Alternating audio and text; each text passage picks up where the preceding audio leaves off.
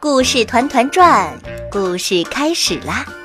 小朋友，我是丹丹姐姐，今天为大家带来的故事名字叫《鼹鼠挖的深井》，它的作者是安房直子，由彭毅翻译，少年儿童出版社出版。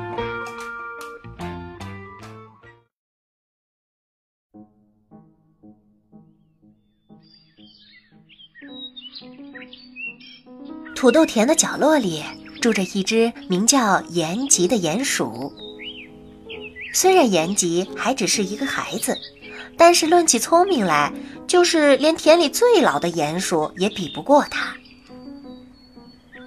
一个秋天的晚上，被月光照得蒙蒙亮的田间小道上，鼹鼠延吉发现了一个闪闪发亮的东西，是一个扁扁的、圆圆的东西。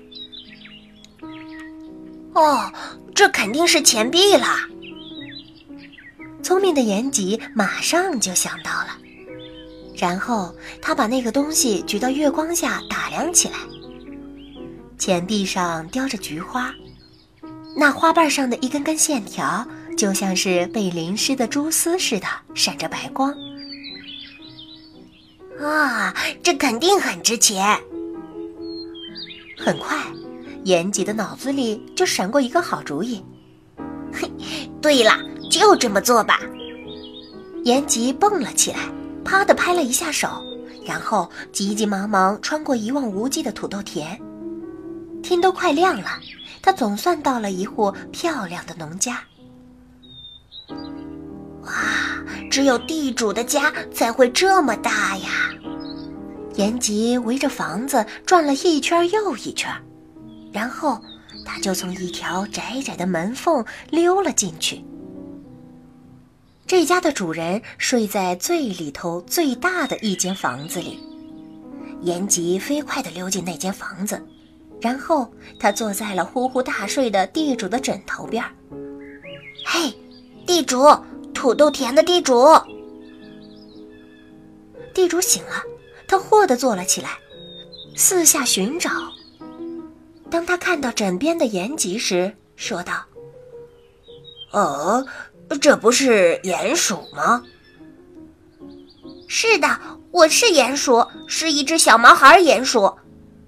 不过今天晚上我可是有非常要紧的事儿，求您才来的。”“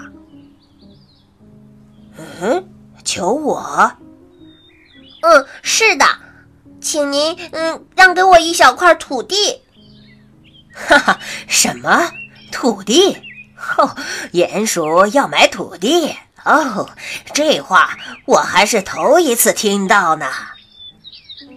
延吉火了，他把一直攥在手里的那枚硬币往榻榻米上一放。我有钱。地主抓起那枚硬币，目不转睛地看了好半天，这才说了声“好吧”，站起身来。跟我来。地主和延吉慢慢地走上了与土豆田相邻的一块空地。地主在那片空地的边上停住了，把鼹鼠叫了过来。听好了，鼹鼠，我只能卖给你这么一块土地了。地主用拿着的手杖在空地上画了一块小小的四方形。鼹鼠鞠了个躬。谢谢。那么这里就是我的土地啦。从今往后，拜托您不要事先不打招呼就挖来挖去了，因为以前我受够了这种烦扰。就这样，延吉成为了一块小小的土地的主人。他立即就在这块土地的四周围上了篱笆，上面写着“鼹鼠延吉的土地”几个大字。接着，他就坐在了这块土地的中央，成为地主的喜悦让他嘚瑟了好一阵儿。哼，下面一直到地心，上面一直够到星星。延吉咕噜一下躺倒了，出神的幻想起来：我要在这里种一棵树，树慢慢的长大，长得又直又高，哼，一棵够得着天空的树，伸到天上的梯子。嗯，要是下一场暴风雨可怎么办呢？说不定我的树会被连根拔掉。到了夏天，万一树被雷击中了，哦，那讨厌的要命的雷！延吉猛地哆嗦了一下，然后立刻就不再幻想了。接下来，延吉又琢磨起挖井的事儿来了。挖一口深深的井，砌上红砖墙，装上结实的滑车和吊桶，集上来的水肯定非常干净。比田沟里的水，井水不知要好喝多少倍了。伙伴们要成群结队的来喝水啦！哼，这个主意好。嗯，就这么干。第二天，延吉就开始挖起井来了。小小的鼹鼠要挖一口深井，可不是一件容易的事儿。这可是要干上好几年，要有毅力的活儿。不过，延吉是一只非常有能耐的鼹鼠，多少年都能忍受。清澈井水的凉意涌上心头，延吉一心一意地挖着井。就这样过去了好多年。等到水井终于挖好的时候，延吉已经不再是一只小孩子的鼹鼠了，它长成了一只漂亮的大鼹鼠。它比过去更聪明了，更能忍耐了。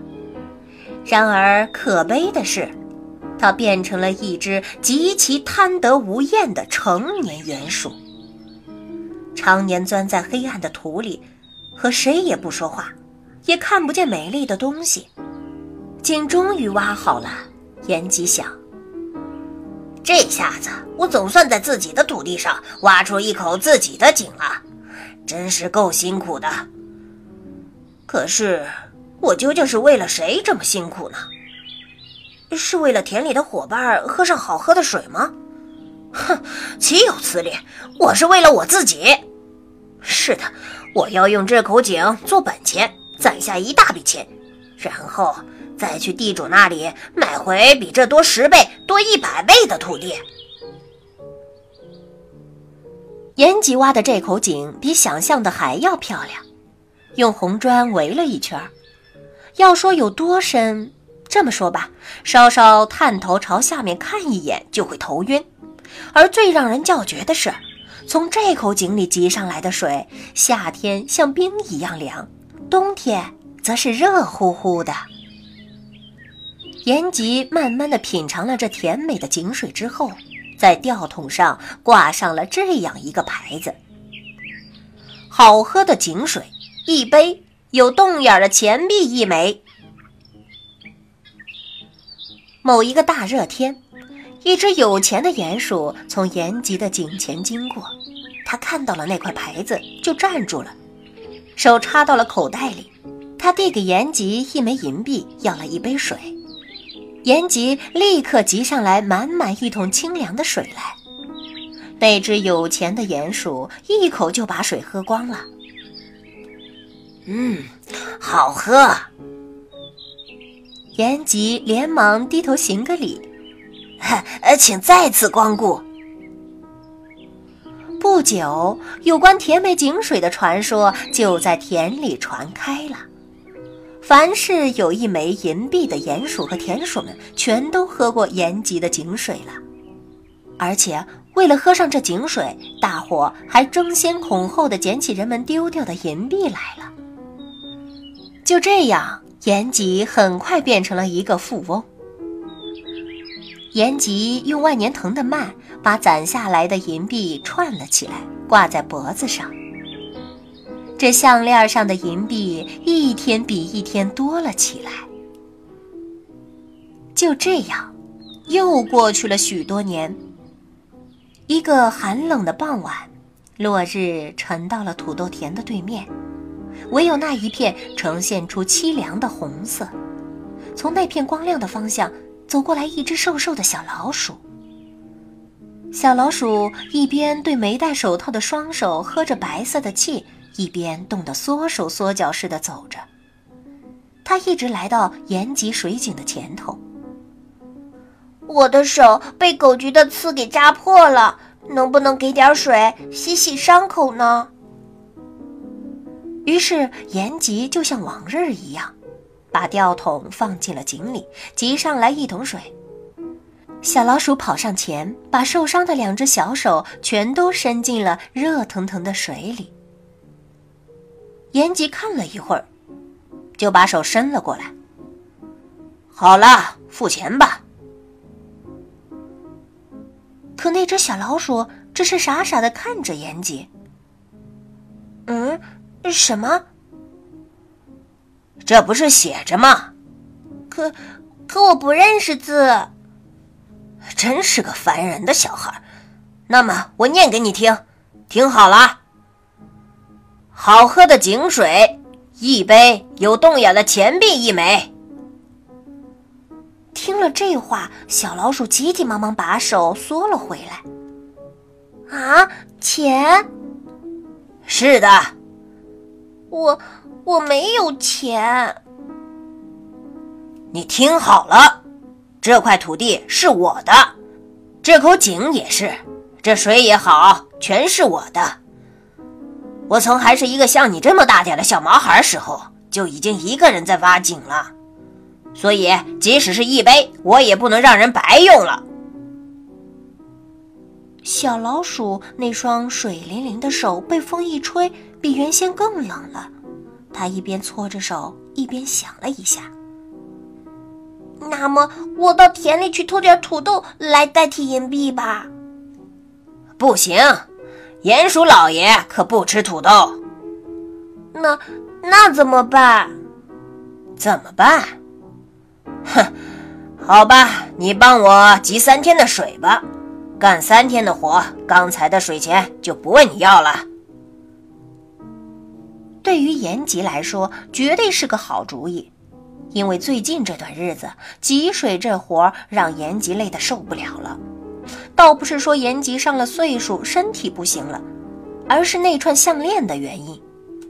那串银币项链一天比一天重，不要说别的了，单是把它挂在脖子上站着就已经累得不行了。所以最近延吉想雇一个伙计汲水。就这样，可怜的小老鼠就只能在延吉这里打三天的工了。从第二天起，用吊桶汲水就是小老鼠的活了，而延吉除了从客人手里收银币，就是往井边一躺了。第一天的傍晚，最后一位客人走了之后，小老鼠大声的招呼延吉：“延吉大叔。”井里面有一个非常漂亮的东西。嗯，漂亮的东西，朝里面看呀，快看！定睛一看，井的中间浮着一朵红红的火烧云，一朵看上去热气腾腾、好吃的云。虽说延吉已经集了好几年的水了，却还是头一次看见这样的东西。他想。我的井里怎么会有这么漂亮的东西呢？就这样，延吉和小老鼠目不转睛地看着井里，一直到天黑。第二天晚上，小老鼠又招呼起延吉来了：“大叔，大叔，快看呀，井里有一个月亮！”延吉听了，吓了一跳。好不容易才站了起来，朝井里看去。井底的水里浮着一个小小的圆月，白白的，就像白玉兰花似的。看到月亮的一刹那，延吉心跳个不停。这可不是小事儿。嘿，我知道了，大叔的井里面有一片天空。啊，天空？井里面有天空？这时，延吉都快要窒息了。如果天空在自己买的土地、自己挖的井里，那么那天空肯定全都是属于自己的。可不知为什么，延吉没有这种感觉。相反，他却觉得自己的井、自己的土地和井里的天空一起，不再是自己的东西了。不过，延吉硬是打消了这种感觉。怎么会有这种事儿？不管发生了什么，这里也是我的土地。终于到了第三天的晚上，分手时，小老鼠说：“大叔，我就要说再见了。可是这回井里是星星。”啊，我马上就过来。延吉坐在那里一动不动地说。等到小老鼠的身影消失在土豆田尽头的时候，他才好不容易站起来，战战兢兢地朝井里看去。昏暗的井底，一颗银色的星星闪着光亮。盯着他看的时候，延吉已经清清楚楚地感觉到，和这颗星星一起，这口井、这块土地不再是自己的东西了。成了一个比地主不知要大多少的主人的东西，不管怎么吵，怎么拼命，也没用了。延吉后背上冒出一股寒气，可他随后又猛烈的摇了摇头。嗯，怎么会有这种事儿呢？这是我的井啊，我的井里的东西，月亮、星星，全都是我的东西。燕吉说着，便朝井里探出身去。想不到挂在脖子上的银币项链太重了，燕吉竟一下子掉到井里去了。扑通一声巨响，然后再也没有声音了。当井里那一圈圈圆形的波纹彻底消失了，水面上又重新映出了一颗颗静静的星星。当清醒过来的时候，岩脊正在一片蓝色里嗖嗖的往下落，一直落到地心。哦不，也许说不定就没有地心，也许这是一口无底的井。延吉像皮球似的往下落着，想停下来，可不管怎么挣扎，也是无济于事了。四周如同果冻一般的蓝，在远远的、远远的底下。刚才的那颗星星闪着光，一边不停的往下落，延吉一边回忆起从前买土地那天的事儿。那天他想，这是我的土地呀，这块土地的下面不管多深都是我的。可是现在，延吉正在往下落的地方是延吉的土地的延续吗？是从前自己用胳膊使劲拥抱过的一块包袱皮儿大小的土地的延续吗？不是，这的确是不知道的另外一个空间，什么也没有，空的像大哭一场的世界。延吉突然感到了冷。啊，我想我错了，我干了那么多的错事。一种说不出的孤独，让延吉掉下了眼泪。他觉得自己像是变成了一个孤零零的婴儿似的，自己什么都没有了，自己成了一个赤条条、什么也干不了的婴儿。再也忍不住了，延吉突然叫了起来：“星星，星星，救命！”延吉的身子突然变轻了，天和地一下子颠倒过来了。这会儿，延吉不是在往下落，而是在往上升。确实是在往上升，在果冻一般的蓝色中往上升。延吉的身子迅速的变轻了，轻的就像棉花糖一样。最后。终于轻的就像一片羽毛一样了。延吉果然是在往上升，确确实实是在往天上升去。